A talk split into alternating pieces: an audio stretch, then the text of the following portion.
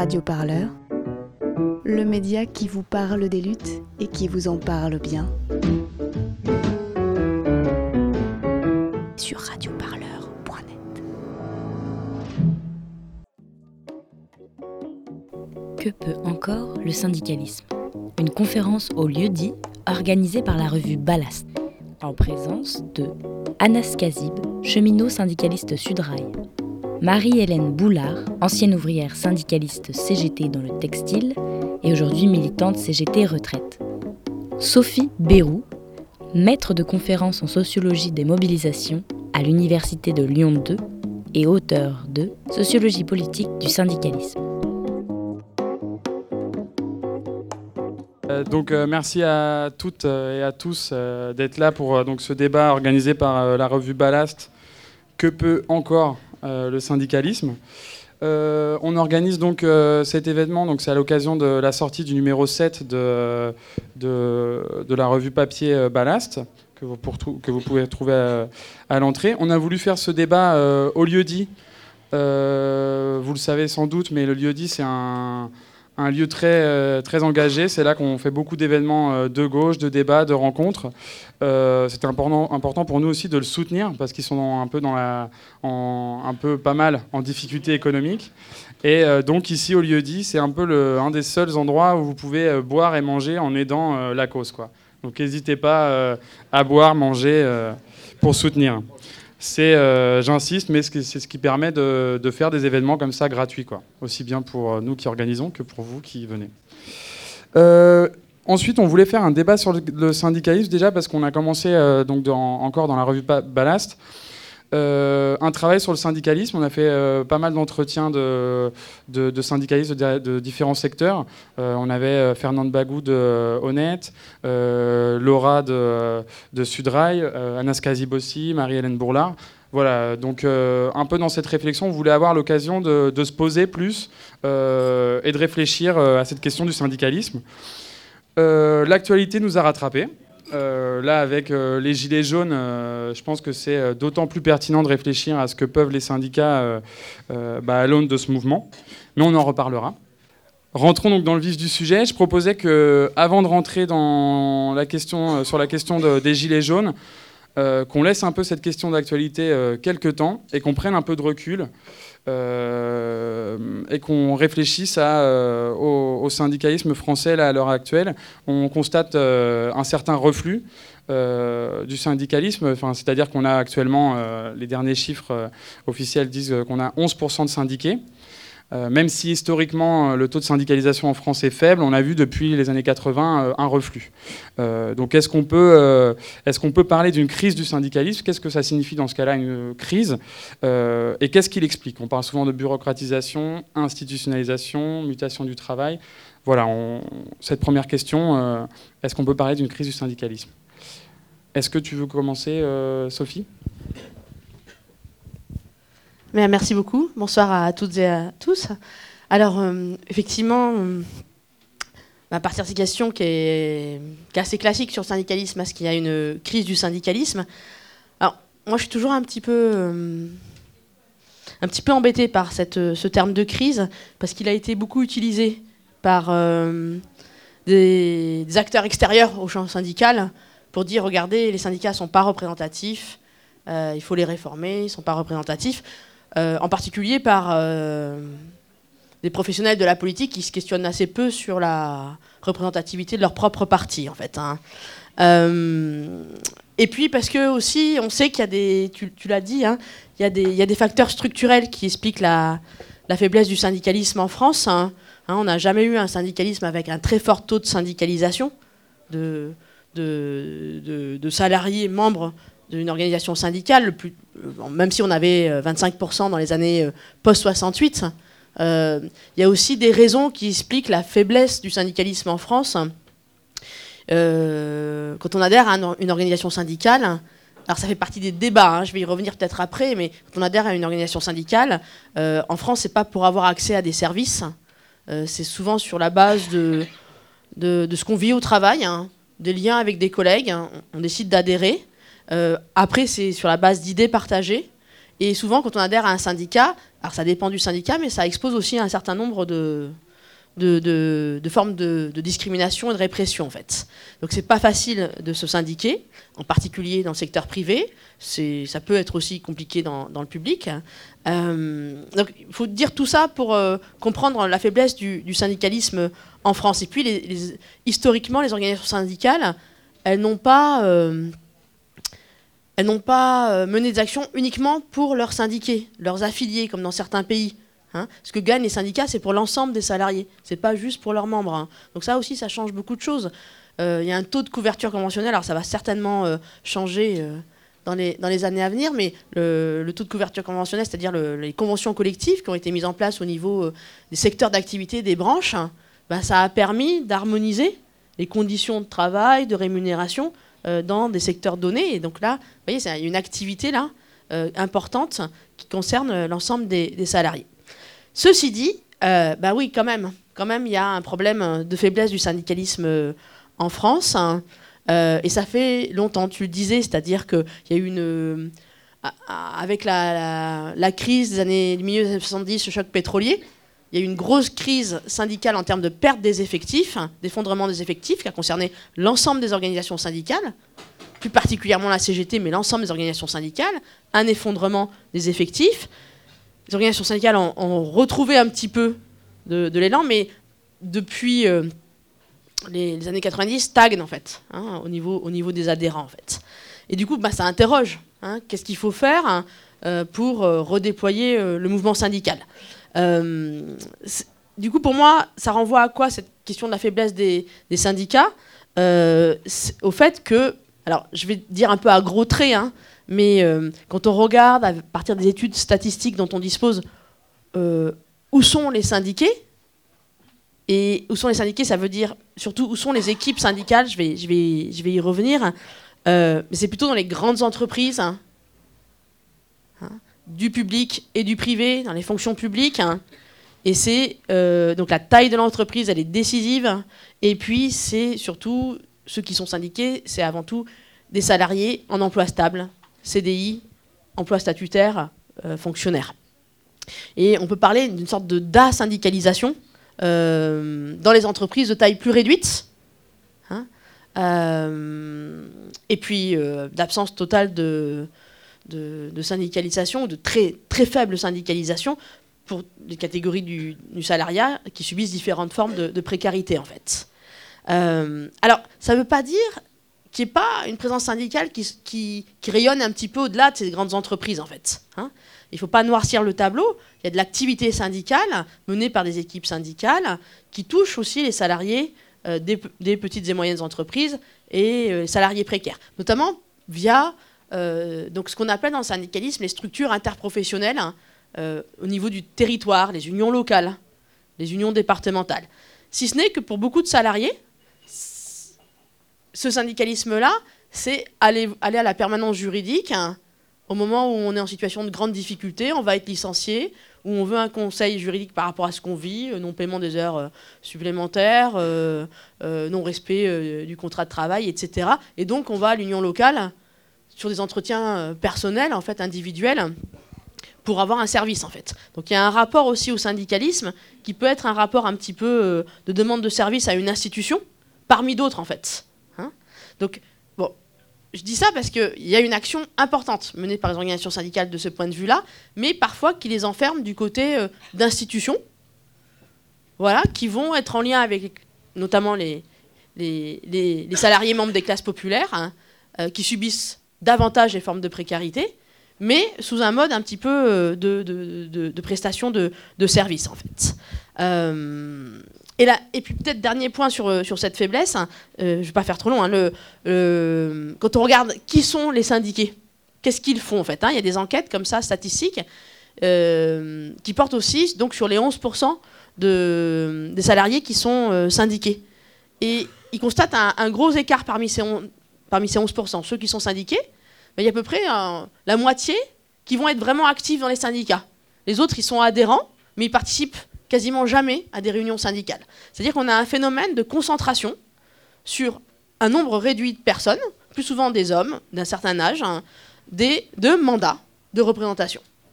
de mandats dans l'entreprise, de mandats en dehors de l'entreprise. Donc on a une, concentration sur les, ce qu'on appelle les élus et mandatés euh, dans les équipes syndicales, et beaucoup de difficultés, plein de militants en parlent, à faire vivre euh, des sections syndicales ou des syndicats dans l'entreprise, qui est des débats, qui est de participation de celles et ceux qui sont de simples adhérents euh, pour distribuer des tracts, mais participer aussi à des discussions en fait. Il y a des difficultés à ce qu'il y ait une, un peu une densité en termes de discussions syndicales, voilà, de démocratie, enfin de d'espace de, délibération, de discussion, euh, ce qui est au fondement même de la, démocratie syndicale en fait.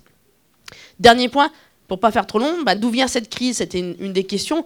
Euh, bien sûr, ben, des transformations de l'emploi, hein, la multiplication des formes de précarité.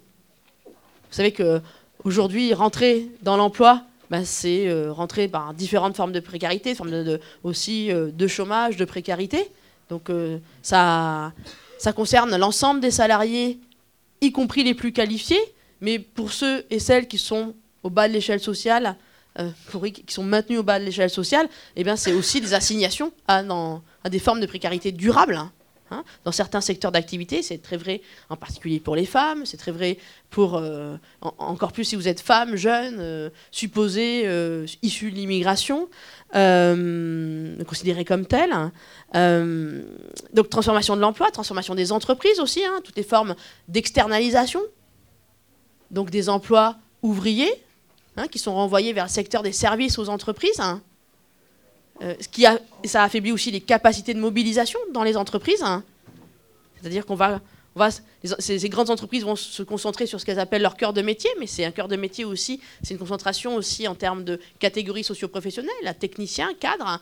Euh, ça se traduit aussi dans les majorités électorales au niveau des comités d'entreprise, et les salariés d'exécution sont renvoyés vers l'extérieur, vers des entreprises de petite taille où il n'y a pas d'instance de représentation.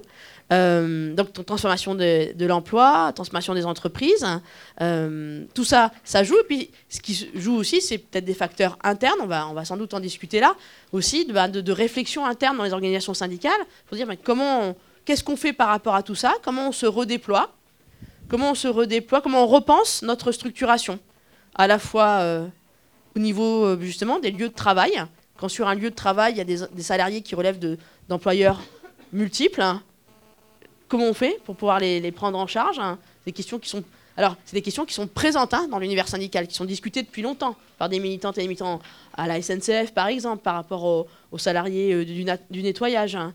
Euh, comment on fait donc par rapport à ça? Comment on, fait pour repenser ce que c'est l'activité aussi au niveau des territoires C'est quoi l'action interprofessionnelle Donc, voilà, ces réflexions, elles existent dans le syndicalisme, mais elles sont elles, ont débouché pour l'instant sur des, initiatives euh, souvent localisées, un peu émiettées, et euh, il y a un enjeu pour passer quelque part à une vitesse supérieure par rapport, euh, par rapport à ça. Peut-être pas faire trop long. Hein.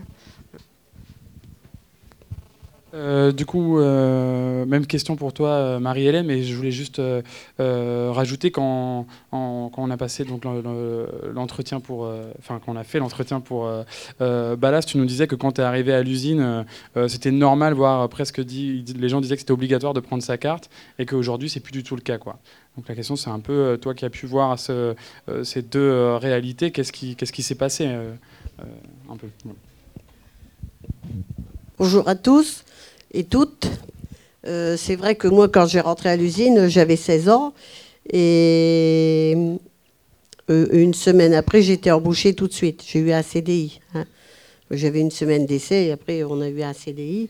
Et quand j'ai vu arriver la déléguée syndicale CGT, parce qu'avec la CGT dans l'entreprise, et elle est venue me voir, elle m'a dit il faut que tu prennes ta carte. Bon, c'est vrai que 16 ans, euh, c'est quoi la carte enfin, Elle m'a expliqué qu'il faut syndiquer, c'est comme ça. Donc euh, j'ai pris ma carte à la CGT et je me suis syndiquée euh, tout de suite. Et c'est vrai que le patron y a réfléchi aussi à tout ça et ils ont instauré des comités d'entreprise à Paris, enfin au siège, il y avait des comités de groupe, etc. Et ils nous ont éloignés du, du, du salariat. C'est-à-dire qu'on faisait nos réunions à, Paris. Enfin, il y en a d'autres, c'est peut-être pas à Paris, c'est où est-ce qu'il y avait le siège, quoi. Hein.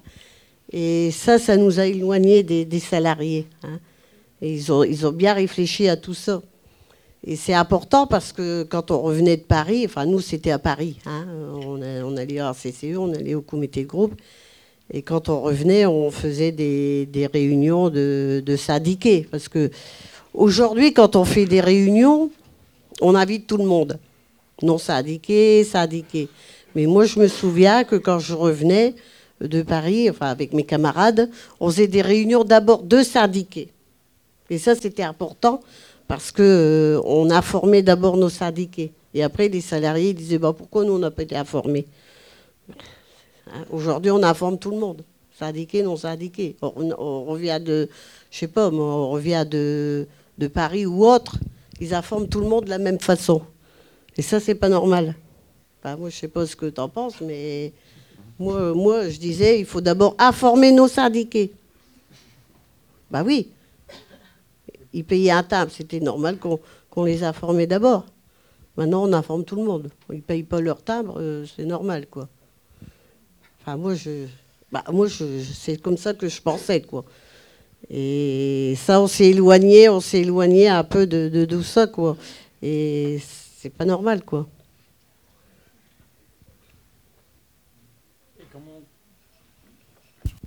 je reprends le micro pour euh, Radio Parleur. Et comment est-ce que, euh, au quotidien, tu, tu, vous meniez cette, euh, cette action militante dans, dans, dans l'usine? Bah D'abord, on faisait du corps à corps. Bah oui. Parce que quand on distribuait un tract, on ne le faisait pas dehors. La loi, elle disait qu'il fallait le faire à la porte de l'usine. Bah, nous, on n'a jamais accepté. On a toujours fait au poste de travail. Et on allait discuter au poste de travail, ah, au poste. Et ça, ça s'est perdu aussi. Moi, je vois, euh, euh, là, on, va dans les, dans les des usines, malgré que je suis retraité, euh, je vais encore au port des usines avec les actifs, et on distribue le tract dehors. Bah, dehors, le, salarié, il s'en va. Hein, il, il, a hâte de quitter euh, de son travail. On n'a pas le temps de discuter. Il prend le tract, mais on n'a pas le temps de discuter. Je dis pourquoi vous le distribuez, vous le distribuez dehors? Je dis c'est dans l'usine qu'on doit le distribuer. C'est dans l'usine qu'on doit discuter avec les salariés. Ben ça, ça s'est perdu aussi. c'est dommage, quoi. Je je dis pas qu'ils font pas leur travail, hein, c'est pas la question. Mais normalement, c'est on doit faire du corps à corps. Moi, je, c'était comme ça.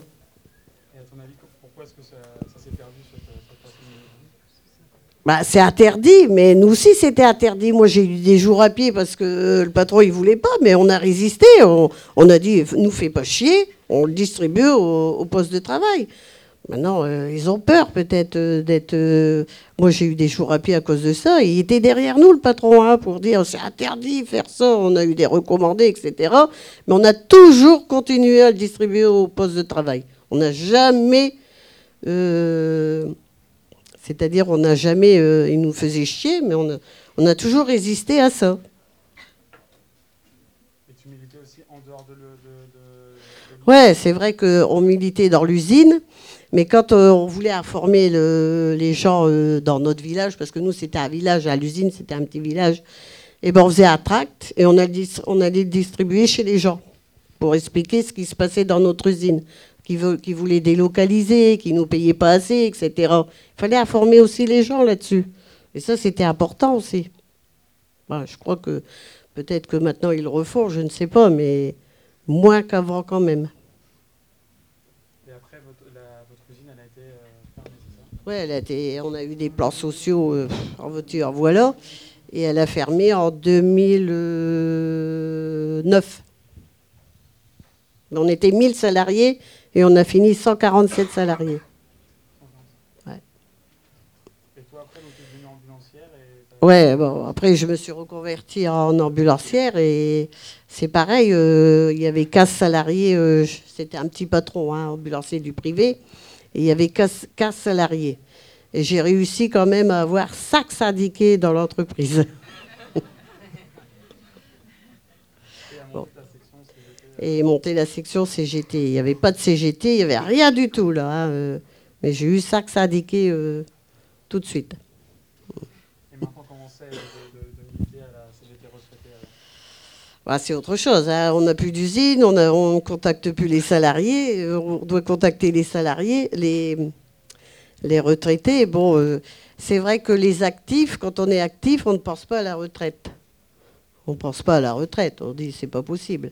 Et puis quand on arrive à la retraite, il euh, n'y a personne qui est venu me, dire il faut te syndiquer à la CGT. Moi je dis comment on fait pour rester syndiqué à la CGT hein? Bah, C'est vrai qu'il n'y a plus personne pour nous dire on doit syndiquer à la CGT. Donc, euh, bon, nous, dans le textile habillement, les CGT ils sont représentés, euh, les retraités. Donc, j'ai continué à militer en tant que retraité. Et je milite encore.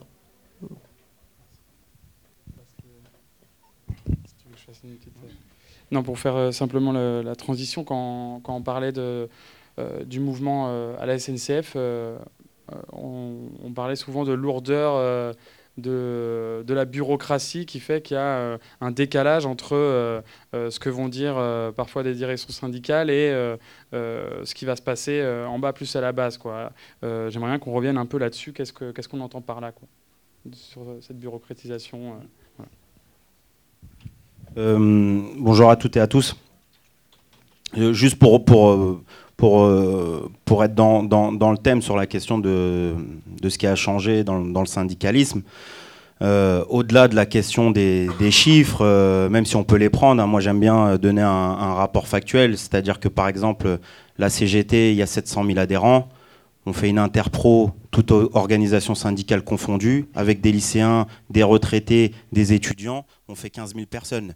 Donc comment, quand on a 700 000 adhérents dans une confédération, comment, quand on a 2 millions et demi parce que c'est à peu près ça le chiffre, 2,5 millions et demi d'adhérents, rendez-vous compte, et qu'il y a des appels interpro par la totalité des syndicats représentés à travers ces 2,5 millions et demi de personnes, qu'on fasse des manifestations à 20 000 personnes. Parce qu'à un moment donné, il faut, qu'on s'interroge. plus La question n'est plus de, faire des cartes, on peut en faire des millions des cartes. La question, c'est le rapport de force. On va parler des gilets jaunes après, mais les gilets jaunes, c'est pas un syndicat. Et pourtant, ils montrent qu'avec le rapport de force, avec la détermination, ils arrivent à faire reculer et que c'est pas une histoire de qui, euh, qui négocie, qui représente qui, mais au final, quel est le rapport de force, quel est le, positionnement, euh, bah, euh, à quelle position on met le curseur pour déranger suffisamment le gouvernement? Mais structurellement, en fait, la question du syndicalisme, c'est surtout que moi je rappelle que le syndicalisme, il est issu de la fin de la Commune de Paris et que le syndicalisme, c'est un projet révolutionnaire.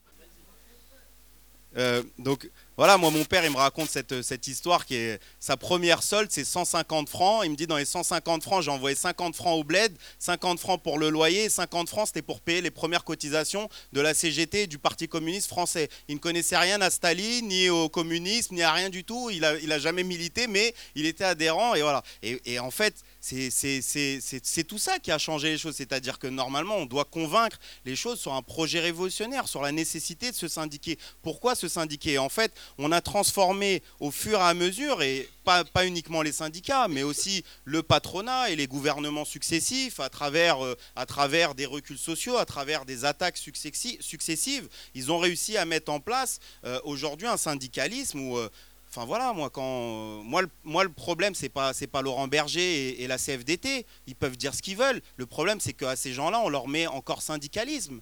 Comment on peut dire c'est quoi le syndicalisme réformiste? Ça n'existe pas le syndicalisme réformiste. Ça n'existe pas. Le syndicalisme, c'est pour la dictature du prolétariat. Quand on lit, moi je suis suis pas anarchiste, mais quand on lit la charte d'Amiens, euh, la charte d'Amiens, il est demandé, il est, il est, parlé de la grève générale. Alors que quand on écoute Laurent Berger, Laurent Berger, bah, il dit notre place, elle n'est pas dans la rue, elle est dans les négociations, elle est dans les discussions, etc., etc. Donc c'est toutes ces choses-là. Et moi le problème, c'est comme je le dis, c'est pas Laurent Berger. Euh, J'ai pas beaucoup de sympathie pour lui, mais c'est qu'on mette à ces gens-là syndicalistes réformistes. Appelons-les autre chose, structure de discussion pour le, avec le patronat. Appelons les comme on veut, mais laissons le syndicalisme à ceux, à, ceux qui luttent. Et il y a cette question du dialogue social, euh, où pour moi je dis il n'y a ni dialogue ni social, c'est une supercherie. Le dialogue social, c'est de te faire croire que tu es 50-50 avec le patron Sauf qu'on n'est pas 50-50 avec le patron, que euh, le contrat de travail, c'est un contrat de subordination avec le patron, et que c'est le patron qui est le taulier, et que c'est lui qui décide, et c'est lui qui te donne ou il te donne pas ce qu'il a envie. Donc à un moment donné, il n'y a pas de dialogue social. Et on a fait croire aux gens au fur et à mesure que le syndicalisme, ce n'était plus la révolution, mais c'était pour obtenir des tickets restaurants. Et que c'était bien quand on obtenait des tickets restaurants. La réalité, c'est qu'on doit doit pouvoir mener des batailles partielles. On en a besoin, bien sûr, bien sûr, de défendre les, les copains, les camarades, les collègues c'est vital, c'est la colonne vertébrale du syndicalisme. Mais la colonne vertébrale du syndicalisme, au bout, il y a aussi cette question de grève générale, de révolution des travailleurs, d'essayer de retourner la situation et de ne pas se contenter de, euh, de la situation politique telle qu'elle est et d'essayer de surfer comme ça en se disant, ben voilà. Et puis le dernier point que je, voulais dire sur, sur cette question-là, c'est aussi le corporatisme. On en parlait, mais euh, euh, il y a un corporatisme farouche en fait dans les entreprises. Moi, je le vois aussi bien à la SNCF. À la SNCF, il y a un truc qui fait que, eh ben, quand t'es pas cheminot, quand t'es pas au statut, il n'y a pas de bagarres qui sont menées. Moi, je me rappelle de camarades au moment de la loi El Khomri, ils te disent, nous, on a un statut, le code du travail, ça nous concerne pas, on n'a pas à faire grève pour la loi El Khomri, on n'a pas à faire grève en soutien à tel ou tel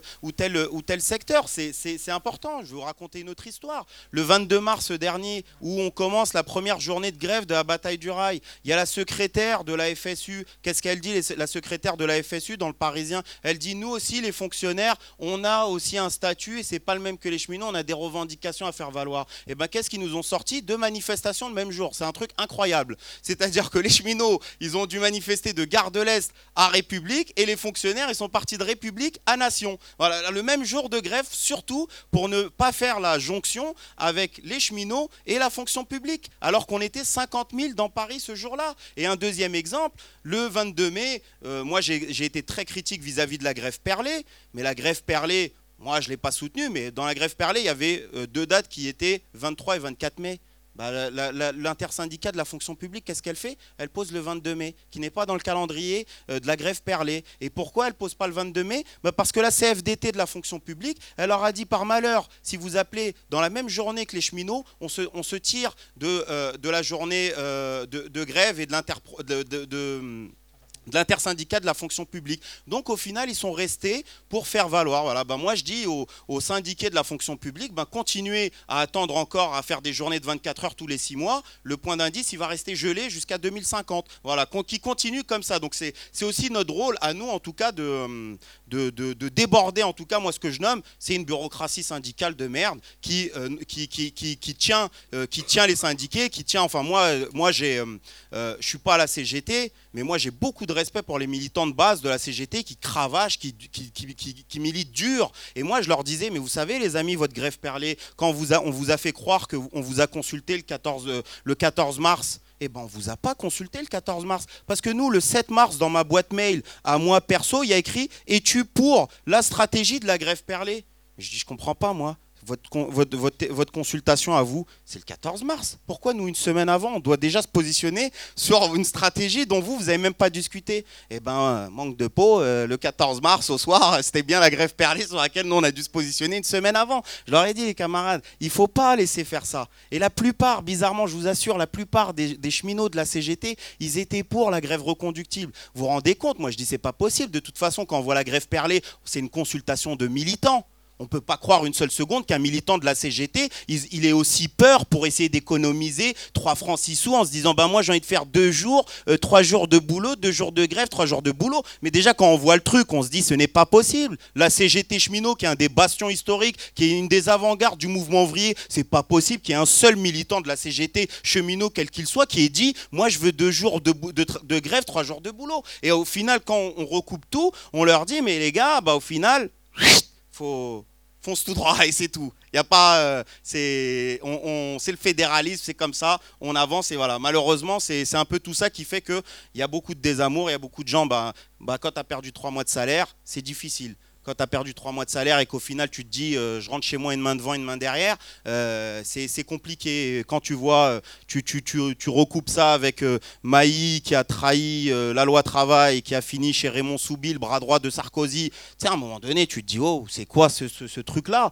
Et tu comprends pourquoi en fait les Gilets jaunes, ils te disent moi je veux pas de vos syndicats, parce que si c'est pour me récupérer le mouvement et alors qu'on est en train de refaire reculer et que vous, vous allez récupérer le mouvement et, et négocier à notre place, on n'en veut pas. Mais la réalité, c'est que les syndicats, les syndicalistes que, nous sommes, il n'y a pas de problème. Hein. Il n'y a pas de problème, moi les gens me connaissent, euh, je viens avec mon gilet cheminot, j'étais le 24 dans la rue, j'étais le premier dans la rue. Les gars, ils te disent, c'est quand les cheminots que vous allez vous mettre en grève? Ils n'ont pas de problème avec ça, ils savent que je suis syndiqué, il n'y a pas de souci. Parce qu'ils ont compris une chose, c'est qu'à un moment donné, après le filtrage, après le blocage des ronds-points, il va falloir bloquer les tôles. Et ils savent très bien que le blocage du rail, le blocage des aéroports, le blocage des, des bureaux de poste, de l'énergie, etc., etc., c'est vital c'est vital dans un mouvement. C'est-à-dire qu'à un moment donné, pour faire plier le gouvernement, eh ben, il va falloir généraliser la grève et il n'y a personne d'autre qui peut généraliser une grève si ce n'est les organisations du mouvement ouvrier. Mais il va falloir que ça soit de la base, à travers l'auto-organisation, à travers la démocratie ouvrière, à, travers la base des militants, bah, de venir et de faire bouger les organisations syndicales. Parce des CGTistes, tu as des CGTistes, des CGTistes qui, par exemple, euh, ont manifesté avec les Gilets jaunes et n'ont pas manifesté le 1er décembre avec, euh, avec la CGT des CGT, ce qui dit moi je vais pas que ce que je vais aller foutre là-bas, on est 1500 euh, ici on est beaucoup plus nombreux, on a on a rien à faire là-bas. Donc voilà, c'est plein en tout cas on pourrait en vérité faire 6 heures sur l'histoire du syndicalisme mais je pense que c'est aussi des éléments importants.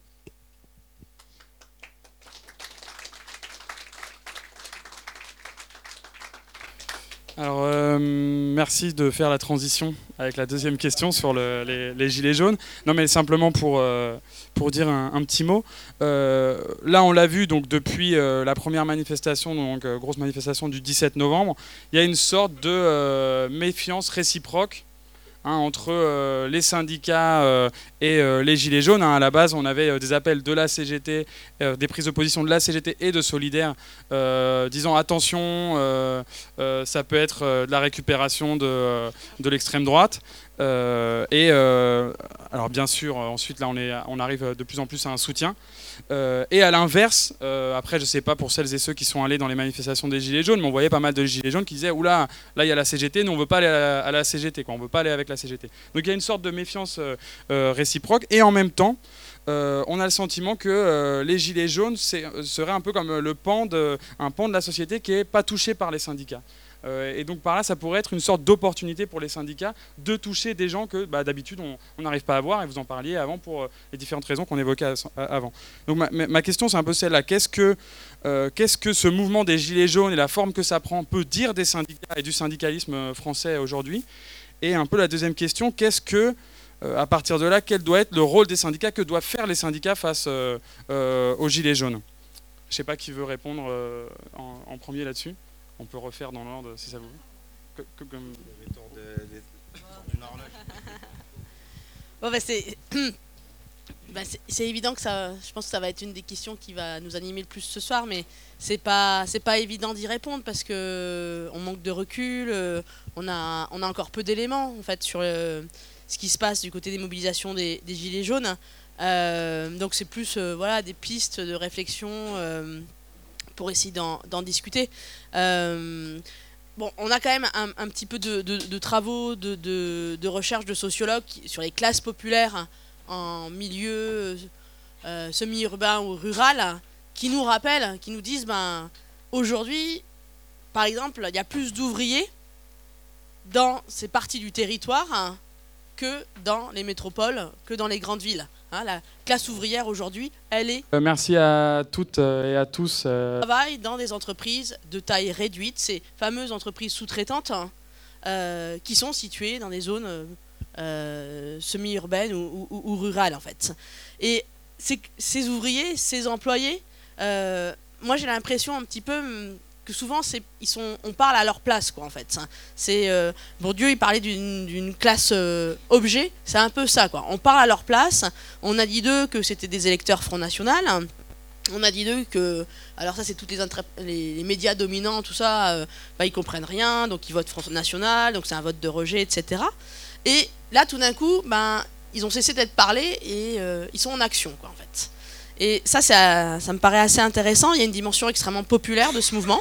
Alors il faudra aller la comprendre, hein, la, voir. En plus, ce mouvement, il se transforme sans arrêt. Hein. donc euh, ce qu'on est en train de dire, c'était peut-être il y a 15 jours. Aujourd'hui, il y a des choses qui se sont transformées, qui s'ajoutent. Euh, donc voilà, vraiment avec des, précautions. Mais je pense qu'il voilà, y a une dimension populaire du mouvement qui a peut-être échappé au début.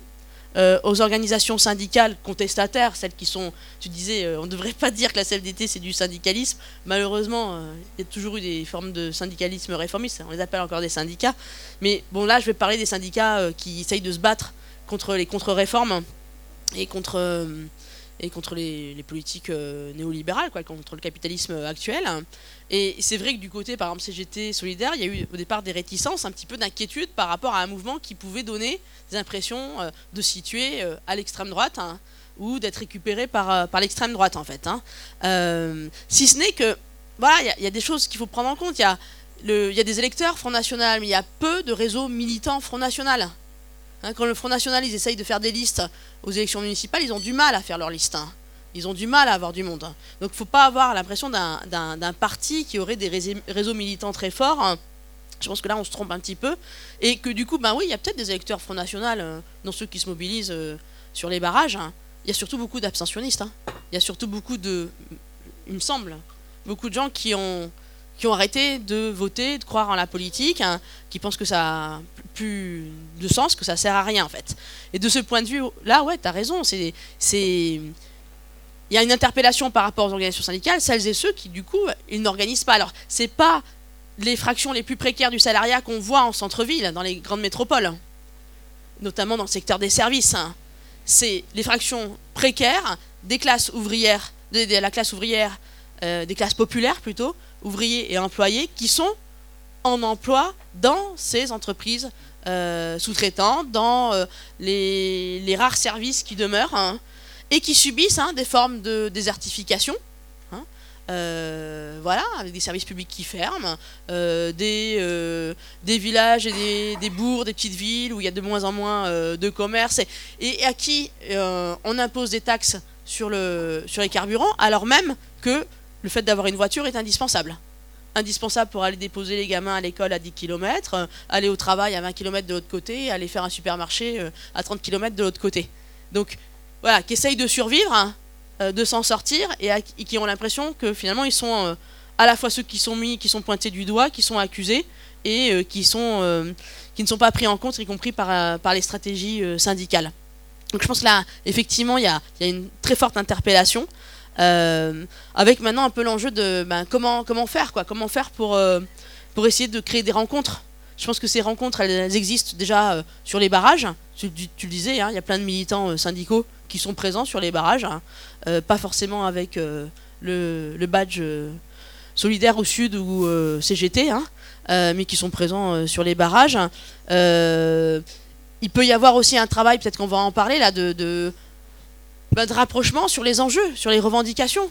Parce que finalement, ces revendications, elles renvoient à la question euh, du pouvoir d'achat, du niveau de vie, donc aux revendications salariales.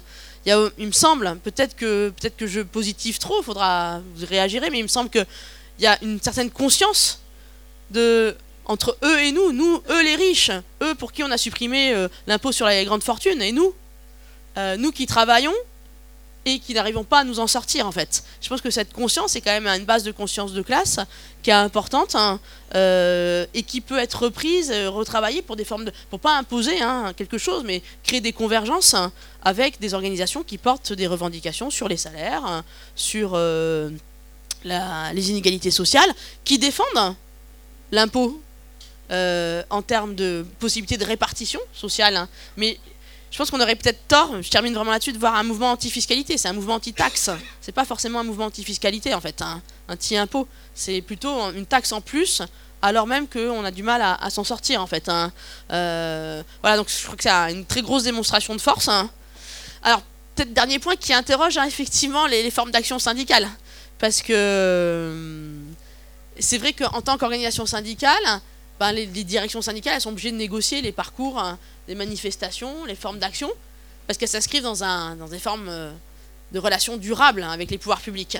Là, on a un mouvement qui dit, euh, bon, on s'en fout, quoi, en fait. Hein, on va, nous, on, manifeste sur les Champs-Élysées, euh, on va, on va, bah, on nous entend pas, on va se faire entendre encore plus. Hein. et donc, on n'est pas du tout dans le même rapport. Ça, renvoie à la question des formes instituées de représentation, l'institutionnalisation du syndicalisme, ça c'est sûr. Euh, mais en même temps, on dans un mouvement qui est sur une durée moins longue que le syndicalisme.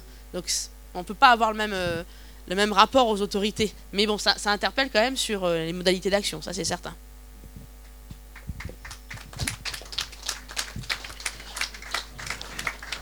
C'est vrai que c'est pas facile. Moi, j'y étais sur les ronds-points avec les gilets jaunes. J'ai jamais mis mon gilet jaune, mais j'ai mis mon badge CGT avec mes camarades. D'abord, ils m'ont dit T'es folle, ils vont te lâcher. Mais bien au contraire, donc j'y suis allée avec mon badge CGT. Une, mes camarades n'ont pas voulu le mettre.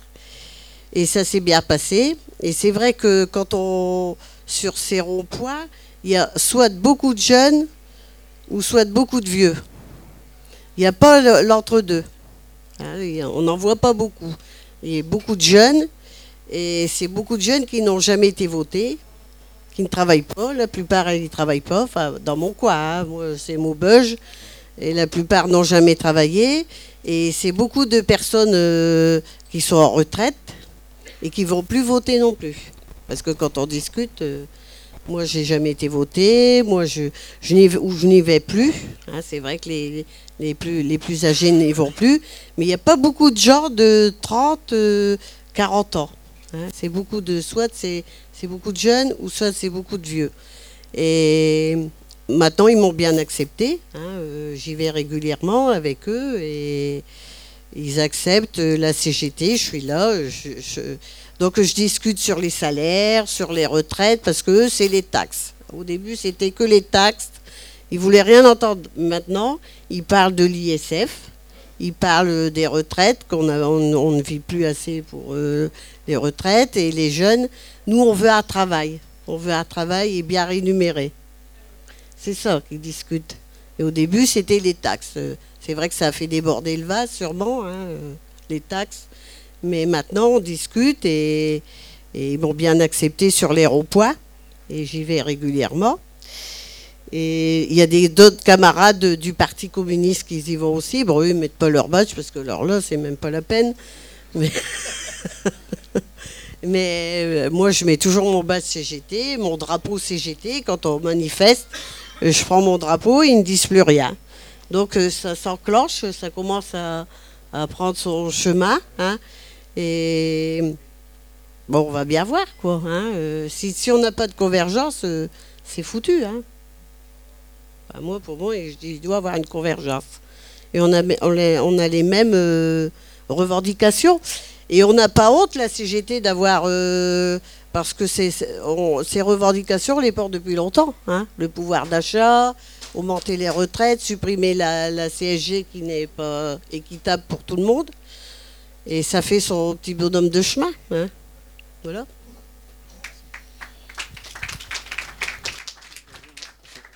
On est, on est autonome maintenant.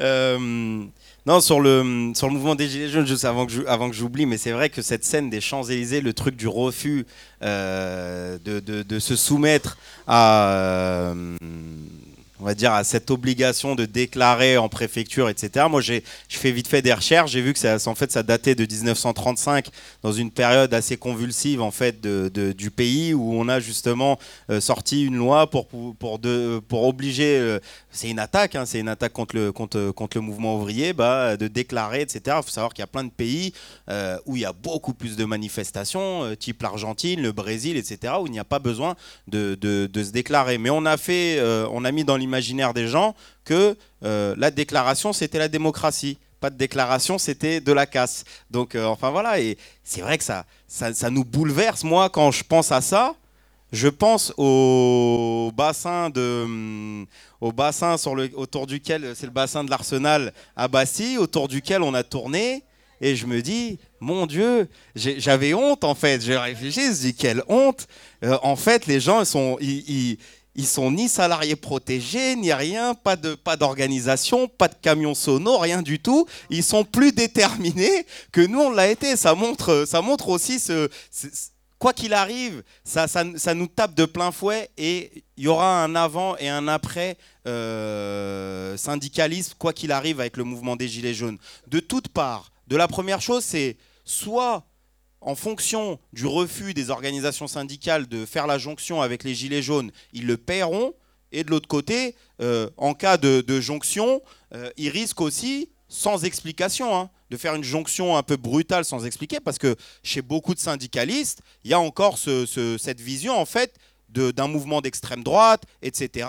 Que euh, moi, je vois chez nous, chez les cheminots, où il y a beaucoup de discussions. C'est quoi ça? Ils font un samedi. Nous, on a fait trois mois de grève, on machin, etc. Ils ont qu'à, ils ont faire grève. Euh, ils nous ont pas aidés. Et ça, c'est un truc que vous allez voir un peu dans tous les groupes si vous suivez. Euh, il n'y a jamais personne qui nous a aidés, nous les cheminots. Moi, je dis bon, écoutez, il y a un million et demi. Euh, c'est pas ma famille qui les a mis dans, qui, qui, a qui a alimenté cette caisse de grève. Donc peut-être ils n'étaient pas tous gilets jaunes à cette époque-là, mais on a eu de la solidarité. Il y a des gens qui nous ont soutenus. Donc et puis personne ne n'est révolutionnaire. Je sais pas, moi, vous m'auriez vu en, à l'époque où je suis rentré à SNCF. Moi, c'était en 2014. Il y avait la première réforme. Mais je me rappelle les gars des syndicats qui étaient passés. Je dis, mais laisse-moi tranquille. C'est quoi tes trucs de réforme, de machin? Ça me préoccupe pas, moi, ça. Laisse-moi. Euh, moi, je, pensais qu'à l'oseille. Je pensais qu'à l'oseille. Je venais de rentrer dans la boîte. J'étais nouveau. Je pensais qu'à l'oseille. Les mecs sont venus. On va faire grève. Je dis, laisse-moi tranquille. Et, voilà. Et je suis pas. Et pourtant, je suis là devant vous aujourd'hui. Et je motive les gens. C'est-à-dire que ça veut dire quoi? Ça veut dire, moi, euh, moi c'est fini. J'ai plus le droit, en fait, parce qu'en 2014, je me suis pas mis dans la grève.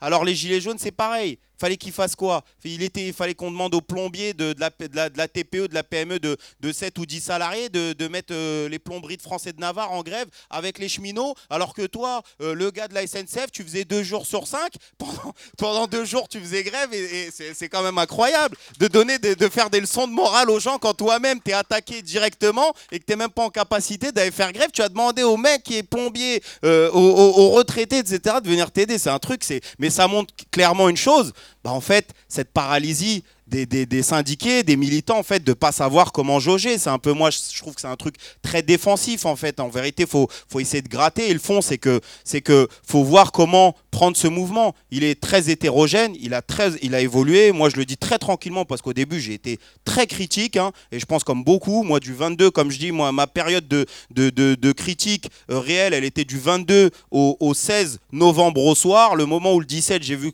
comment ça s'est passé, j'ai commencé à changer parce que du 22 au 16, pour moi, je voyais Philippot, euh, Nicolas Dupont-Aignan, Vauquier, tous avec des gilets jaunes, tous sur les plateaux en train de dire les taxes. J'ai dit, bon, ça, ça pue à plein nez le mouvement droitier tel qu'on l'a euh, qu'on l'a connu, parce que le mouvement droitier, c'est celui qui est contre l'État-providence, l'État distributeur, etc., contre cette fiscalité. Et moi, j'ai eu peur, parce que je me suis dit, c'est les routiers qui commencent à mettre un peu le truc. On a vu les petits, les petits patrons des ambulanciers euh, qui étaient pour l'article 80, mais qui disaient aussi, nous aussi, on en a marre. Donc je me suis dit, attention, on va essayer de voir. Et au final, quand on voit la base des gens, c'est des retraités, c'est des chômeurs, c'est des, euh, des, euh, des euh, aides-soignantes libérales qui mettent 400, 500 euros d'essence alors qu'elles touchent 1400 euros. Au final, comme je dis, elles, elles, touchent, elles même pas le SMIC. Enfin voilà, il y a, y, a, y a, une caractérisation aussi de ce mouvement qui est assez importante, c'est la présence des femmes dans ce mouvement. Et moi, je suis stupéfait du nombre de femmes et avec une détermination sans faille en fait.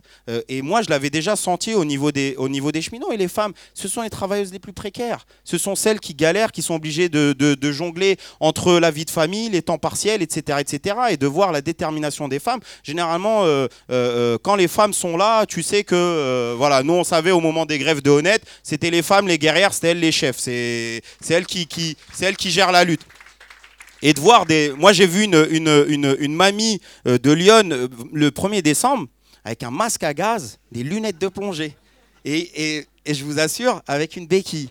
Elle était avec une béquille avec son masque à gaz. C'était, je, je, je, je, sais pas pourquoi, euh, j'ai pas réussi à la prendre. J'étais tellement euh, subjugué et je la regardais que j'ai même pas pensé à la prendre en photo. Ça aurait fait une photo magnifique. Et elle était avec sa canne comme ça. Je lui dis mais madame, vous venez d'où et tout Faites attention. Il y a des bombes lacrymogènes. elle me dit quoi? On est venu chercher Macron. on, est, on est venu chercher Macron. Tu comprends que tu as affaire à un mouvement qui n'a pas d'égal, qui n'a pas d'existence. Maintenant, la réalité, c'est que je rejoins ce qui est dit sur la présence du, des, gens du, Rassemblement national, ils n'ont pas un maillage suffisant pour pouvoir euh, récupérer faire de l'entrise partout dans le mouvement. Par contre, nous, notre devoir, et c'est criminel si on ne le fait pas, c'est-à-dire c'est que le mouvement ouvrier doit prendre l'avant-garde de ce mouvement, il doit poser des comités d'action, il doit poser des assemblées générales sur les ronds-points, parce qu'il y a cette phrase, moi je me rappelle de Frédéric Lordon euh, en 2016 à Nuit debout, qui disait c'est lorsque tout est bloqué que tout se débloque, que la parole se débloque, que la politique se débloque. Et on a besoin d'avoir des comités d'action, des, des assemblées générales pour discuter pour politiser les gens. Parce qu'au final, ce, mouvement, il attaque le capitalisme. Il brûle pas des 206, il brûle des Porsche. Ils, a, je vous assure, ils attaquent pas. Ils attaquent pas. Euh, nous, on était place Vendôme. Moi, j'étais étonné vers place Vendôme, Rivoli. Je dis putain, il n'y a pas un flic avec toutes les bijouteries. Ils sont malades ou quoi?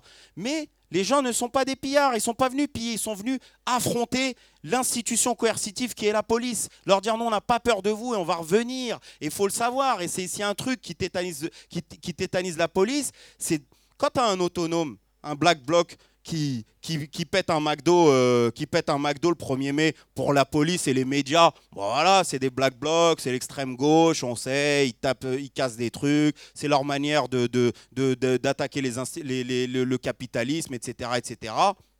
Mais quand tu as une mamie de 65 ans qui est avec des masques à gaz et qui te jette un pavé, c'est autre chose. C'est autre chose. Quand 50% de la base te dit moi j'ai voté Macron, c'est autre chose. C'est-à-dire qu'ils sont en train de, les de bouleverser le- le- le- le- le- l'échiquier politique tel qu'il est, et même internationalement, parce que ce qui est en train de se passer avec cette montée dont on parlait souvent, avec Salvini, Bolsonaro, etc., la France, c'est un bastion de la classe ouvrière, c'est un, secteur qui est regardé, c'est pour ça que ça prend à Bruxelles, ça en Belgique, en Allemagne, etc. Parce que si en France, on arrive à avoir une révolution des travailleurs, mais sur les bases du mouvement ouvrier, sur les bases des organisations syndicales, et c'est pour ça qu'on doit arrêter de se pincer le nez et de, voilà, il y a, aucun, euh, il y, il y a ce texte-là de Lénine que, que beaucoup sûrement d'entre vous ont, lu, qui tourne en, disant que est révolutionnaire euh, en carton, celui qui pense qu'il va faire la révolution qu'avec des révolutionnaires, mais qu'il y a, bien entendu de la petite bourgeoisie et, des, ouvriers arriérés. Et c'est ça qui est important. Et Trotsky disait par exemple qu'il faut s'a- s'arracher, se batailler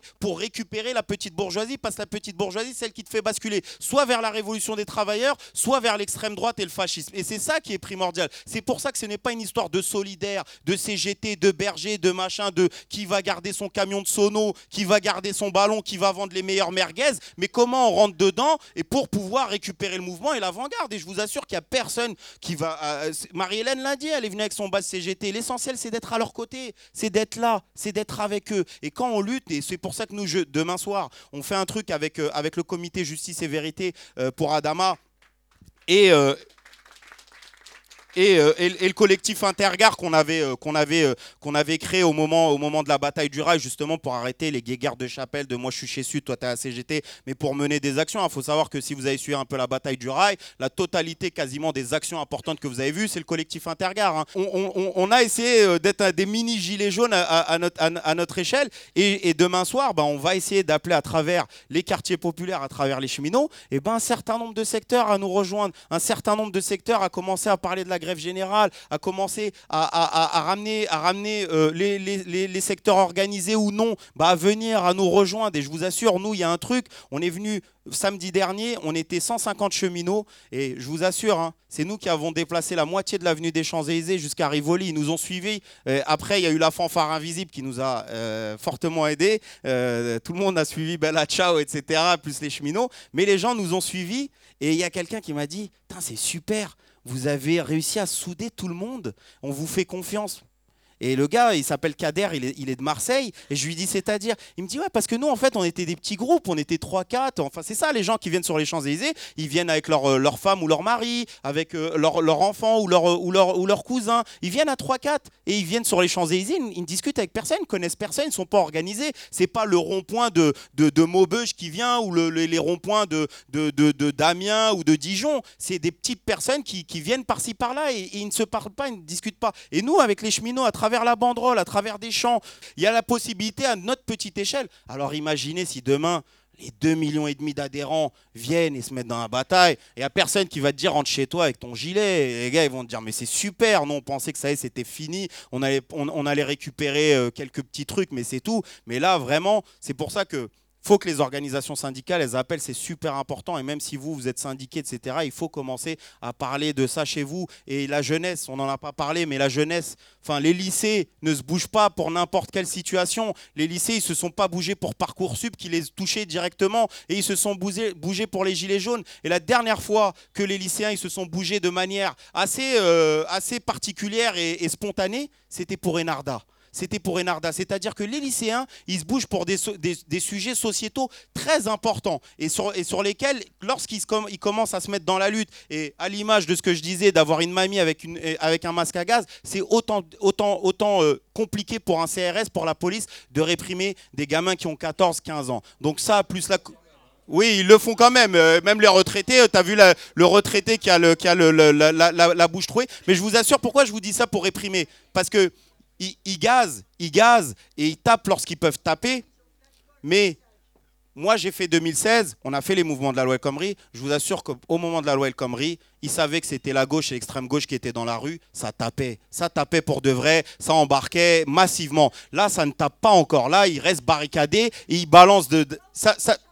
Ça tape, hein, non, mais il, reste beaucoup plus à distance. Donc euh, là, l'état d'urgence, c'est pourquoi qu'ils commencent à parler d'état d'urgence? Bah, Pour mettre les militaires surveiller euh, l'arc de triomphe, surveiller l'Elysée, etc.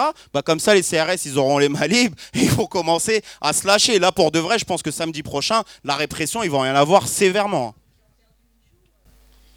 Alors, euh, comme prévu, on déborde pas mal du temps. Du coup, euh, je voulais quand même, euh, enfin, je, proposais qu'on finisse quand même sur une note un peu euh, positive, au moins. Oui, oui, oui.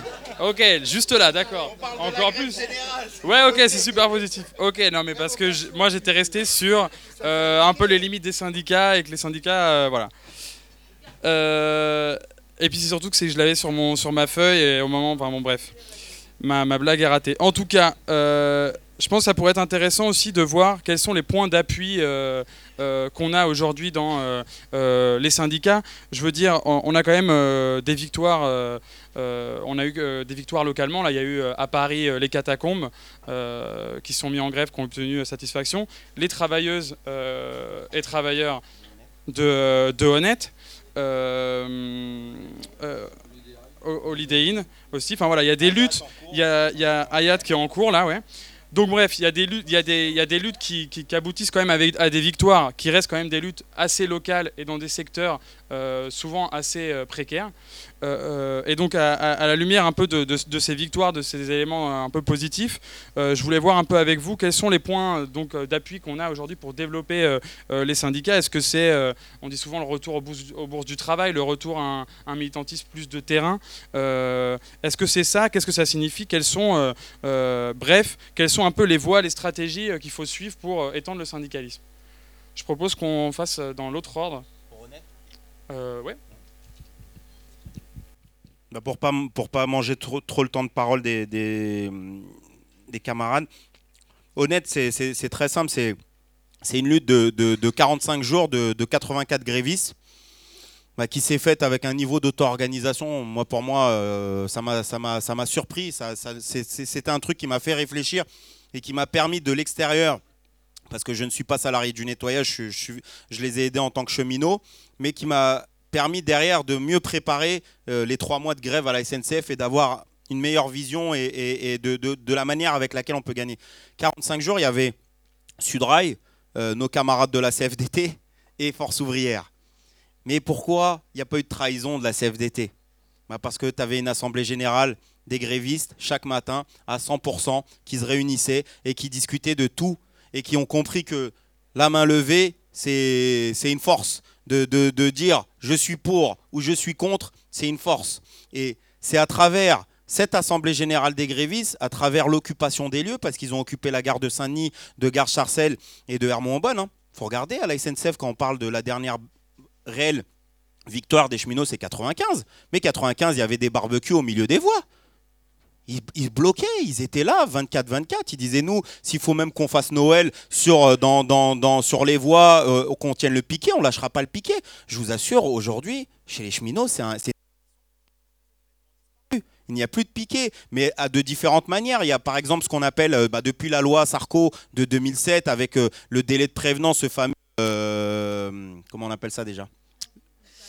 Non, c'est pas les préavis, c'est le, service minimum faut savoir que ce n'est pas, il n'y a pas de service minimum parce que si vous avez 100% de cheminots qui font grève, il n'y a pas du coup de service minimum. Mais ils ont essayé de, trouver cette parade pour faire croire que c'était pour les usagers. La réalité, c'est que ça, ça oblige les conducteurs, les aiguilleurs et les contrôleurs sur les métiers euh, les plus importants pour la circulation à prévenir l'entreprise 48 heures avant pour pouvoir se mettre en grève. Faut, faut, faut le voir, c'est-à-dire que tu te dis ouais, mais si je fais un piquet de grève, même si j'arrive à convaincre le, conducteur euh, de faire grève, il pourra faire grève que 48 heures plus tard. Donc c'est des fois ça nous laisse des, espaces et du coup le piquet a, disparu. au final il n'y a que des tournées syndicales pour essayer de convaincre les cheminots. Et la force de la force de Honnête, eh ben, ça a été de faire des piquets, mais ça a été aussi bah, d'avoir cette assemblée générale. Et moi, j'ai participé à quasiment la totalité des, euh, des discussions et des négociations avec, euh, avec l'entreprise Honnête. Il faut savoir qu'à aucun moment, on a débordé. Enfin, le patron, au début, déjà, moi, je me rappelle ce qui, ce qui m'a fait, ce qui m'a fait m'attacher à eux et rester avec eux et de pas les lâcher. J'avais mis même tous mes congés pour pouvoir, faire, toute la bataille avec eux. C'est que ma première rencontre avec le patron de, Honnête, il y avait trois travailleurs qui étaient, euh, qui étaient sans papier. Et euh, dans les trois travailleurs sans papier, il y avait une revendication de pouvoir leur donner des papiers et qu'ils soient, et qu'ils soient embauchés parce que du coup, le patron, il a dit Moi, je ne les reprends pas, ils n'ont pas, pas de papier, donc moi, ce n'est pas mes affaires. Vous vous débrouillez. Euh, dès qu'ils feront des papiers, s'ils veulent repostuler, on verra à cette période-là. Et à un moment donné, arrive cette revendication dans les premières et le patron, il dit Oh, Djakité ou Marega, euh, Djabira, oh, c'est pareil. Oh, j'ai dit, oh là là, j'ai dit, bon, lui, lui, euh, c'est un sacré personnage. Et je lui ai rentré dedans direct. Et je lui ai dit écoutez, monsieur, moi, je vais rester avec eux et on va pas vous lâcher. Je vous le dis, avec ce que vous venez de dire, on va gagner. On va gagner. Il était, il était surpris. Pendant dix jours, il nous a plus adressé la parole. Il nous, il nous voyait plus du tout. Et puis, au fur et à mesure des négociations, en fait, c'est pas, les patrons, ils se disent toujours autour d'une table, vous venez, je vous avance quelque chose et puis euh, je vois si vous prenez ou pas. Et la force de l'Assemblée générale, c'était quoi? De, de l'Assemblée des grévistes C'était qu'en fait, on n'avait rien à proposer. Il disait ouais, je vous donne ça. Est-ce que ça vous vaut? On lui disait bah écoutez, on verra demain. Mais il dit comment ça Vous êtes là pour quoi alors? On est là pour négocier. Bah, on lui dit écoutez, nous on n'a pas ce mandat, mais c'est quoi votre c'est, quoi vos revendications? Bah monsieur, elles sont sur le papier. Hein. ah mais moi je peux pas vous donner ça. Bah écoutez, on, on dira demain à l'AG ce que vous avez. Et du coup le patron il a dû s'habituer à se dire bah merde, bah euh, qu'est-ce qu'elle a dit l'AG Ah ok, bon bah tenez ça et vous revenez demain. Et du coup il disait mais je suis obligé de vous voir tous les jours en fait parce que c'est pas possible. Et c'est comme ça en fait que la CFDT euh, on a réussi à, les tenir en fait avec nous pendant les 45 jours de pas pouvoir en fait trahir le mouvement. Parce que derrière ils savaient que le lendemain matin à l'assemblée générale tu pouvais pas venir leur dire bah finalement on a trouvé que ça c'était bien on l'a accepté. Parce que la règle de départ c'était vous allez avec le mandat de l'assemblée générale. Vous allez avec rien d'autre vous allez avec rien d'autre. Il faut savoir qu'il faisait même un truc de turnover. Il changeait les équipes de, négociation en, fonction lorsqu'il voyait un peu la. Parce qu'il y avait les syndicalistes plus une équipe de grévistes qui, qui veillait au grain de ce qui se passait.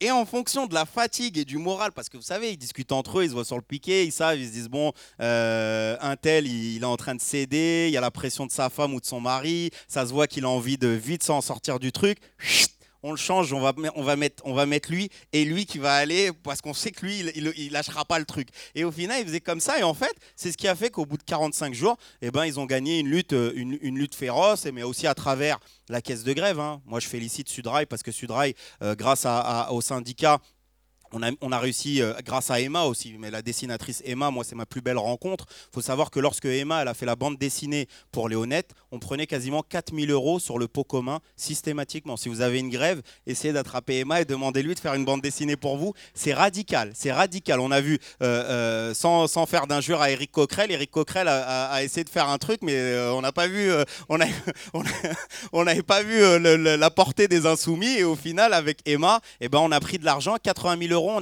on a, donné 1100 euros de chèque à la fin de la grève, plus tout ce qu'ils ont obtenu, plus une prime équivalent à moitié de salaire. Il y a un gréviste, et je m'arrêterai là-dessus, sur cette phrase magnifique d'un gréviste, il a dit au final, on gagne mieux notre vie pendant la grève qu'en dehors. Et au final, sans grande difficulté. Quoi.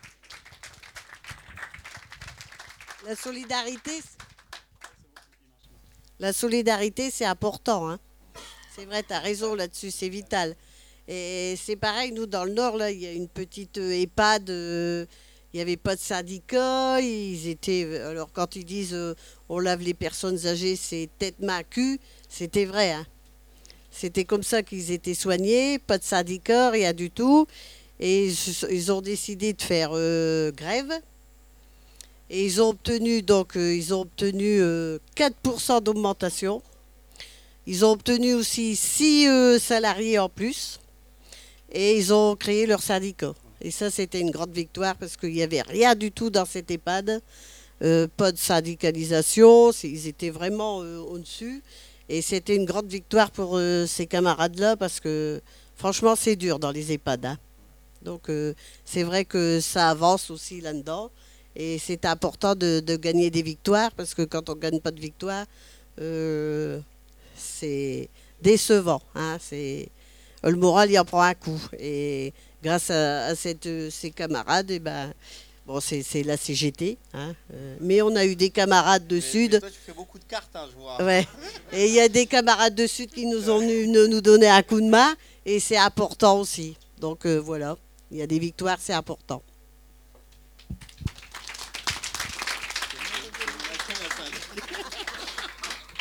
Ah, je trouve que c'est bien d'évoquer la lutte dans les EHPAD parce qu'il y a eu plusieurs journées de mobilisation là au, début de l'année 2018 hein, avec des, mobilisations où justement il y a un, lien qui est fait entre les, ce que vivent les salariés dans leurs conditions de travail de rémunération et euh, ben, le, sort hein, qui est réservé aux personnes âgées dépendantes qui sont dans ces établissements. Et du coup, la lutte, elle permet aussi de poser des enjeux.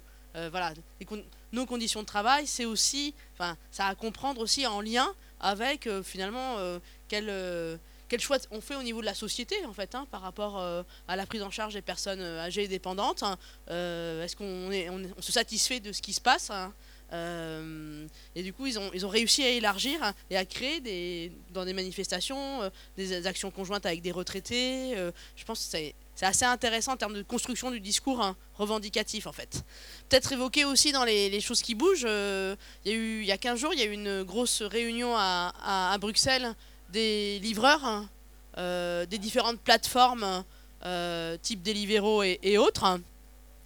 C'était l'idée de coordonner un petit peu, de faire venir des, des, travailleurs de ces plateformes qui se sont mobilisés, alors en France, euh, en Espagne, en Belgique, euh, dans les pays euh, du nord, des pays scandinaves, en Allemagne, qui ont des problématiques communes, hein, puisque c'est analyser ce que c'est que cette économie de plateforme. Hein, euh, avec des luttes euh, sur le plan juridique qui ont plus ou moins abouti. Par exemple, vous savez que là, il vient d'avoir une décision de la Cour de cassation qui reconnaît le lien de subordination de ces travailleurs par rapport à la plateforme. Ça avait déjà été le cas en Espagne, hein, alors que dans, en Belgique, ils n'ont pas réussi, ça n'a pas abouti. Hein, il, y a encore des recours euh, des, plateformes pour euh, faire traîner l'affaire en, justice. Et euh, du coup, ils se sont réunis pendant deux jours hein, et ils ont abouti à la, création d'une fédération. je ne me rappelle plus du titre exact, mais je crois que c'est la Fédération internationale des coursiers. et moi, je trouve ça intéressant parce que quelque part, ils réinventent des formes syndicales en fait. Hein.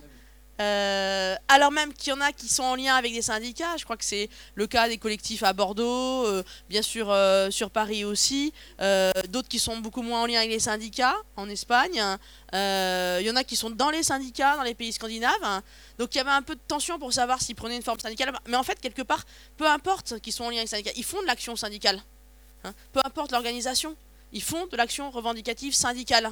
Et je pense qu'il y, y, a des choses qui se jouent en termes de réinvention ben, de la base même du syndicalisme en termes d'action revendicative hein, et euh, comment on se met ensemble hein, pour peser plus face à ce type de, de, structure en fait. Hein, euh, cette transformation du capitalisme, cette mise en place de ces plateformes qui euh, ben, déjà essayent de récupérer le maximum de données hein, qu'elles vont, vendre et puis de, ben, de, sortir du salariat au travers du recours au statut d'auto-entrepreneur en fait. Donc je trouve que c'est aussi quelque chose d'assez, euh, d'assez intéressant et d'assez prometteur hein, de voir qu'ils ont choisi non pas de créer quelque chose d'européen mais tout de suite au niveau international, ce qui pose aussi un peu les enjeux de la lutte en fait.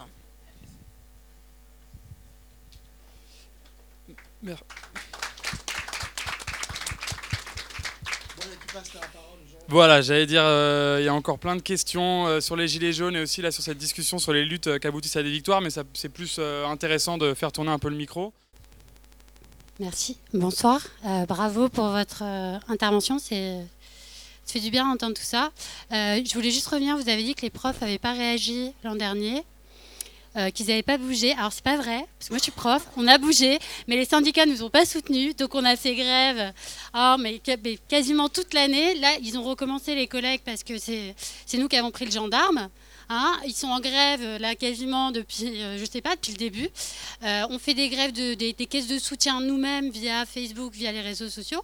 Et justement, il n'y a pas de soutien des syndicats. Donc c'est vrai qu'il y a un gros, un gros souci. Quoi. On a l'impression de ne pas être défendu. Donc euh, moi, personnellement, je comprends le rejet des Gilets jaunes quand je les entends rejeter et la politique d'un côté et les syndicats de l'autre. Je comprends ce que ça veut dire. Et effectivement, cette envie de ne pas être représenté par des gens qui ne se soucient pas de nos problèmes, euh, c'est quelque chose d'assez réel. Et ensuite, effectivement, il y a la question de l'immédiateté dont vous avez bien parlé. C'est que là, il y a une réaction immédiate, on peut descendre dans la rue, on demande l'autorisation à personne. Il y a quelque chose d'hyper réjouissant euh, là-dedans. Et, euh, et voilà. Et donc, bah, je, juste, je voulais vous dire que malgré tout, on, on a réagi quand même.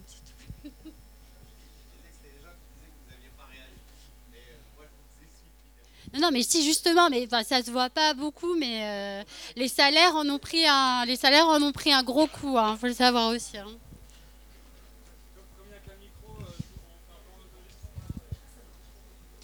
Bonjour. Euh, vous entendez là? Euh, Moi, je pense que si on veut relancer le mouvement syndical dans ce pays et les autres luttes, c'est important qu'on on comprenne d'où viennent vraiment les problèmes. La période où il y a eu le plus fort taux de syndicalisation en France, c'était les années 45-50.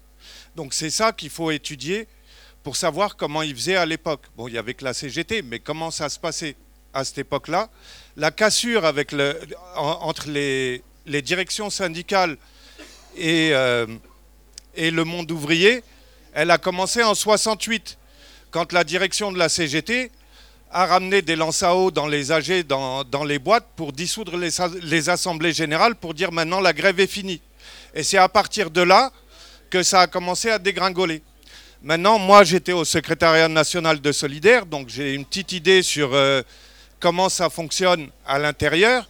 Et je peux vous dire que les syndicats, enfin au moins les, les grands syndicats maintenant, y compris Solidaire, même s'il est petit, euh, une bonne partie de la thune des syndicats, elle vient de subventions patronales et de l'État. Et ça, euh, s'appelle les AGFPN, ou je sais plus, euh, enfin il y a des trucs dans ce genre-là.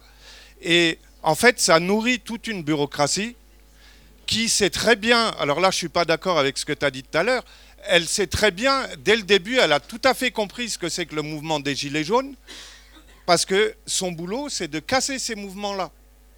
Et c'est des gens qui, en fait, ils bouffent sur notre dos.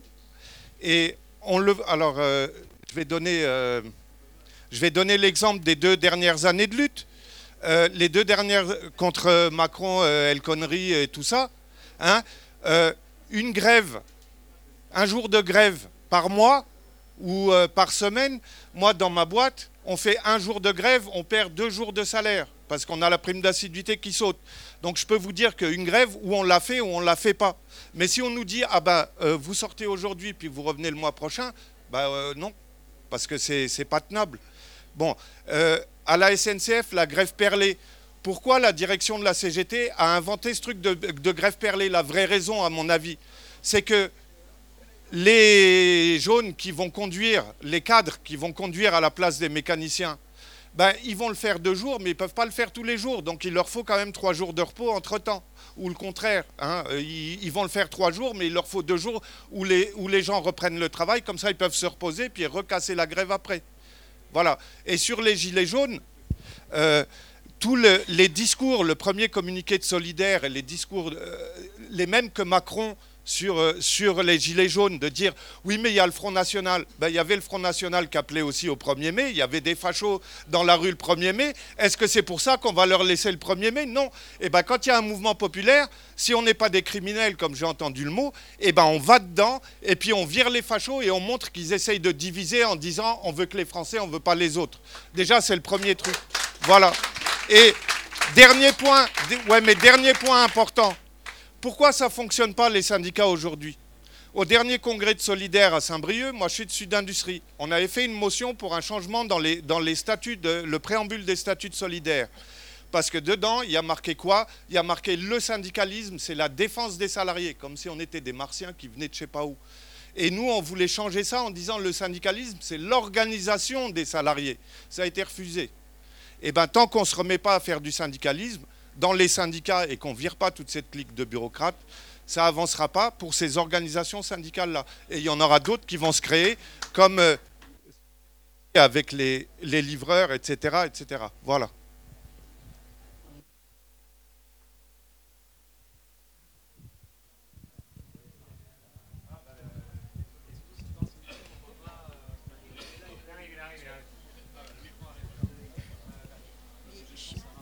Après, alors, moi, oui, ce que je trouve euh, de très, de très beau et de très qui, nous rallie dans ce mouvement, c'est que on remet en cause les systèmes de représentation, de délégation de notre pouvoir à d'autres, que ce soit par l'élection ou que ce soit même dans le système, euh, dans le système syndical aussi. On a des représentants qui parfois préfèrent rester euh, négocier des reculs, puisque depuis des années on ne négocie plus que des reculs, plutôt que de retourner dans un turbin où c'est de pire en pire, où les gens souffrent de plus en plus, se font harceler, etc.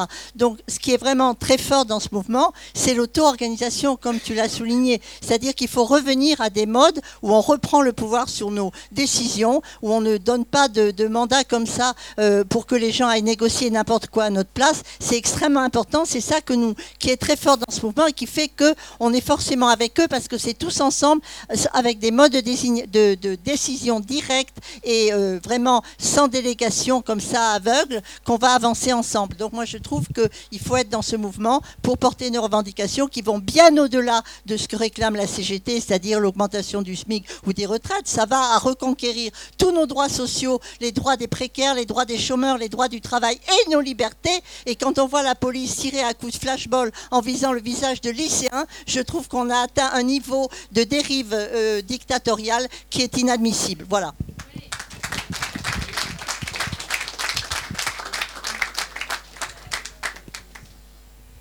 Oui, je voulais insister sur un point en particulier qui a été évoqué par les trois intervenants. C'est la crise du syndicalisme vue. Non, s'il vous plaît. J'ai une carte séjour à renouveler, donc. Et eh oui, on est obligé de prendre des précautions. Et euh, vu à travers le critère du nombre. Ce n'est pas faux de l'évoquer, de le considérer et de le voir pas seulement en photo mais en film comme ça a été fait par certains intervenants. Mais encore une fois, mais encore une fois je crois qu'il faut éviter d'inverser les causes et les conséquences. Le nombre est une manifestation, est une conséquence de la cause. Et il faut, à mon avis, je le soumets au débat, et il faut revenir au fond, qui est celui de la stratégie. C'est la stratégie cause. On ne peut pas espérer un renouveau du syndicalisme à mon avis, si on ne redémarre pas du travail syndical sur une base de classe et de masse. Les deux mots sont importants. Et comme tu l'as si bien rappelé, ce qu'a dit Lénine à propos du mouvement de masse, je crois que c'est l'actualité appelle à en tenir le plus grand compte. Aujourd'hui, les directions syndicales et je ne jette pas l'anathème sur les militants syndicaux de la base en particulier, y compris au sein de la CFDT et de FO, encore plus au niveau de la CGT. Les directions syndicales n'analysent plus la société, le mouvement social en termes de lutte de classe et donc de combat pour renverser le rapport de force. On n'a plus de capacité anticipatrice du mouvement social. Et ça, c'est important. C'est euh, ce qui fait qu'aujourd'hui, nous avons au sein de la CGT, malgré les efforts louables que font les militants à la base, on a des conceptions totalement erronées, négatives par leurs conséquences. Par exemple, on considère, même si ce n'est pas formulé, formulé coagulé sous cette forme-là, mais on considère que l'État est un arbitre entre, guillemets, les partenaires sociaux. Mais l'État actuel n'est pas du tout un arbitre. Quand un négociateur de la CGT se présente à un, dialogue, il a en face de lui et le patron, le représentant des patrons et le représentant de l'État. Donc la conception de l'État est au centre aussi du renouveau du syndicalisme. La deuxième chose, c'est ce que tu disais tout à l'heure, je le reformule à ma manière. le syndicalisme de classe et de masse ne se pose pas la question de qu'est-ce que peut faire l'État, comme on est en train de nous balancer ça à travers les discours du Premier ministre. Il se pose la question de quoi ont besoin les travailleurs pour une vie décente. On ne cherche pas à s'adapter à une réalité. On cherche à dépendre des acquis et à acquérir des droits nouveaux. Quand on va dans ces négociations, les représentants syndicaux, ils ne vont pas sur la base d'un rapport de force qui a été créé. Ils sont là et on ne sait même pas quel est leur mandat. Moi, je suis un ancien, je suis à la retraite maintenant, élu de la CGT Éducation pour les contractuels et les précaires. Et quand je proposais aux syndicalistes, qui ont écrit leur lettre de noblesse par ailleurs et qui sont très dévoués, quand je leur ai dit il faut faire une occupation devant le rectorat, non, ils disaient il faut qu'on collecte les dossiers et on va faire, on va voir. Il ne faut pas qu'il y ait de grains dans la machine, c'est-à-dire dans les relations qu'on a avec les, représentants de l'institution. C'est pour ça qu'il y a. Donc c'est du lobbying, comme fait la CES au niveau de l'Europe. Et ça, c'est quelque chose de très mauvais pour le syndicalisme.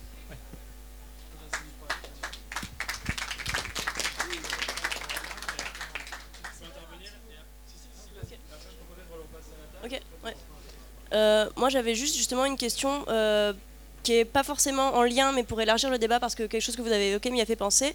On a évoqué la question de la convergence des luttes, et notamment le fait qu'au sein de cette même lutte, les différents acteurs n'arrivaient pas forcément à s'entendre, de peur d'être assimilés euh, notamment à l'extrême droite ou à l'extrême gauche, et ce qui mettait relativement à mal l'organisation des marches, etc. Et j'avais une question par rapport à ça et à l'importance de lutter ensemble euh, à travers les différents combats sociaux. Quel est votre euh, avis vis-à-vis du fait que un des samedis des Gilets jaunes soit tombé le même jour qu'une marche contre les violences, faites aux femmes et les problèmes d'organisation qu'il y a pu avoir dans le milieu militant à cause de ce fait-là voilà. C'est dommage, mais justement, j'ai une question. Est-ce que vous, vous considérez que ces deux luttes euh, ont besoin toujours d'être menées de manière euh, séparée ou est-ce qu'on pourrait faire fusionner les combats simplement dans un, un projet d'avancée sociale plus global pour rallier davantage de gens à la cause éventuellement? Je, vous propose de, vous laisser un petit temps de, réponse. Il y avait donc la question de la camarade sur la convergence des luttes et notamment le cas de nous toutes. Il y avait aussi différentes interventions sur, euh, euh, qui relevaient la question de l'immédiateté, l'auto-organisation chez les Gilets jaunes et euh, la question aussi de revenir à un, syndicalisme plus de classe et de masse, disait le camarade, voilà, entre autres, choses. C'est vrai que dans la bataille des, Gilets jaunes, il y avait beaucoup de femmes, beaucoup de femmes aussi monoparentales, hein, qui avaient des gosses et qui les élevaient toutes seules. Et c'est important, euh, le syndicalisme des femmes. De toute façon, les femmes, ils ont toujours été dans la lutte. Pendant la guerre, les femmes réclamaient du pain. C'est les femmes qui manifestaient pour réclamer du pain pour leurs enfants. Donc la femme, elle a son importance dans la lutte. Ouais, peut-être. euh, moi, il me semble qu'il y- a des, effectivement des difficultés lorsqu'il y a eu toute la construction d'une mobilisation, qui a choisi une date, hein, qui essaye euh, d'être visible sur cette date et puis que voilà interfère euh, une autre une autre lutte. Je pense que ça, ça pose effectivement euh, des enjeux, y compris par rapport au fait qu'il y a toujours une forme d'invisibilisation, des mobilisations de femmes en fait. hein. Donc voilà, je ne pensais pas si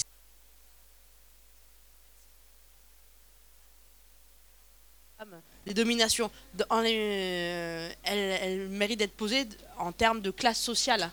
Euh, je pense que toute la, toute la réflexion euh, liée aux travaux sur euh, les questions d'intersectionnalité des rapports de domination, elle est vraiment fondamentale pour nous aider à repenser les luttes et les convergences entre les différentes formes de lutte en fait. hein. Et ici, effectivement, tu le disais, hein, on n'a pas la même position entre une femme qui fait partie des classes dirigeantes et une femme euh, membre des classes populaires euh, qui est en CDI à temps partiel, euh, qui galère par rapport à ses horaires flexibles de travail, qui se retrouve en situation monoparentale avec ses enfants, etc. Donc y a, je pense qu'il faut vraiment bien préciser ces enjeux-là et faire que ces dimensions aussi de classe soient bien présentes dans ces luttes hein, par rapport aux, aux violences faites aux femmes. Euh, Ça me paraît vraiment euh, central en fait.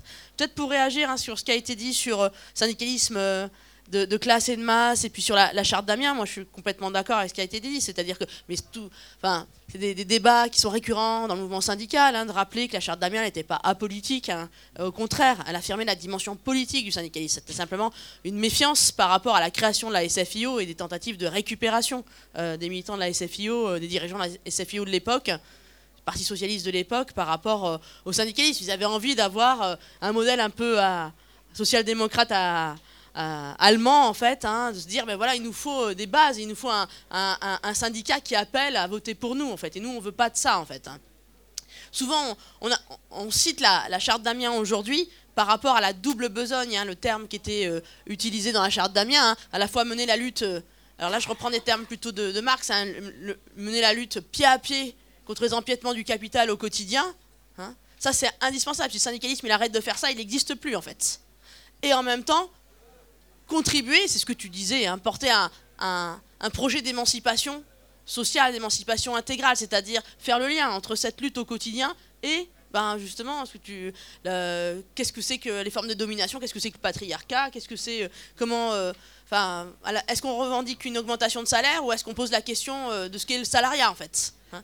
Donc c'est, c'est ce travail qui est extrêmement compliqué et vous avez depuis, enfin, on, peut aussi euh, prendre un certain nombre de, travaux euh, d'historiens pour voir comment, euh, tout au long de l'histoire du syndicalisme, il y a des tentatives du côté des, employeurs, du patronat, pour enfermer le syndicalisme dans uniquement sa première tâche, hein, hein, dans, cette revendication, dans ses revendications au quotidien, et pour le, maintenir uniquement dans ses revendications au quotidien et l'empêcher de porter des revendications euh, plus, euh, plus transversales, plus politiques en fait, au sens, non pas que les revendications quotidiennes ne soient pas politiques, mais elles sont politiques justement si on fait le lien avec le projet qui est derrière en fait d'émancipation.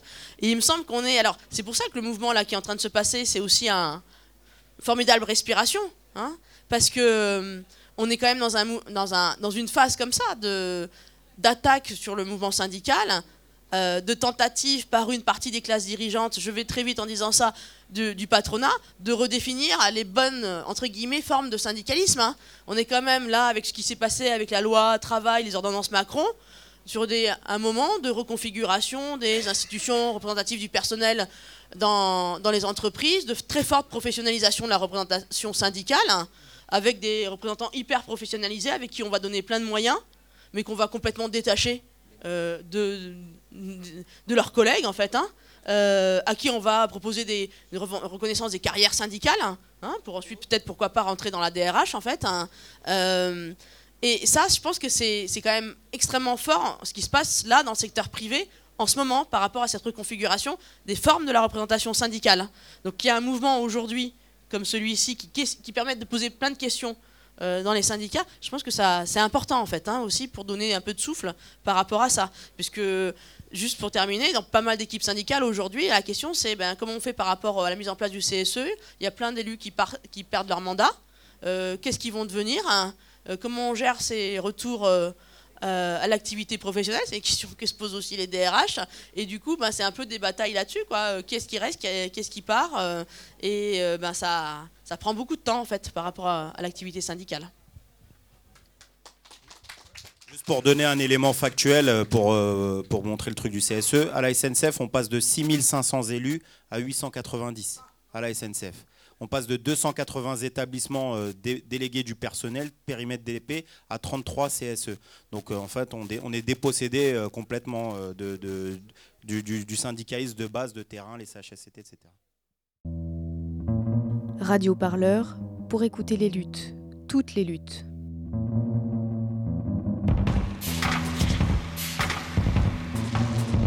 Retrouvez-nous sur radioparleur.net.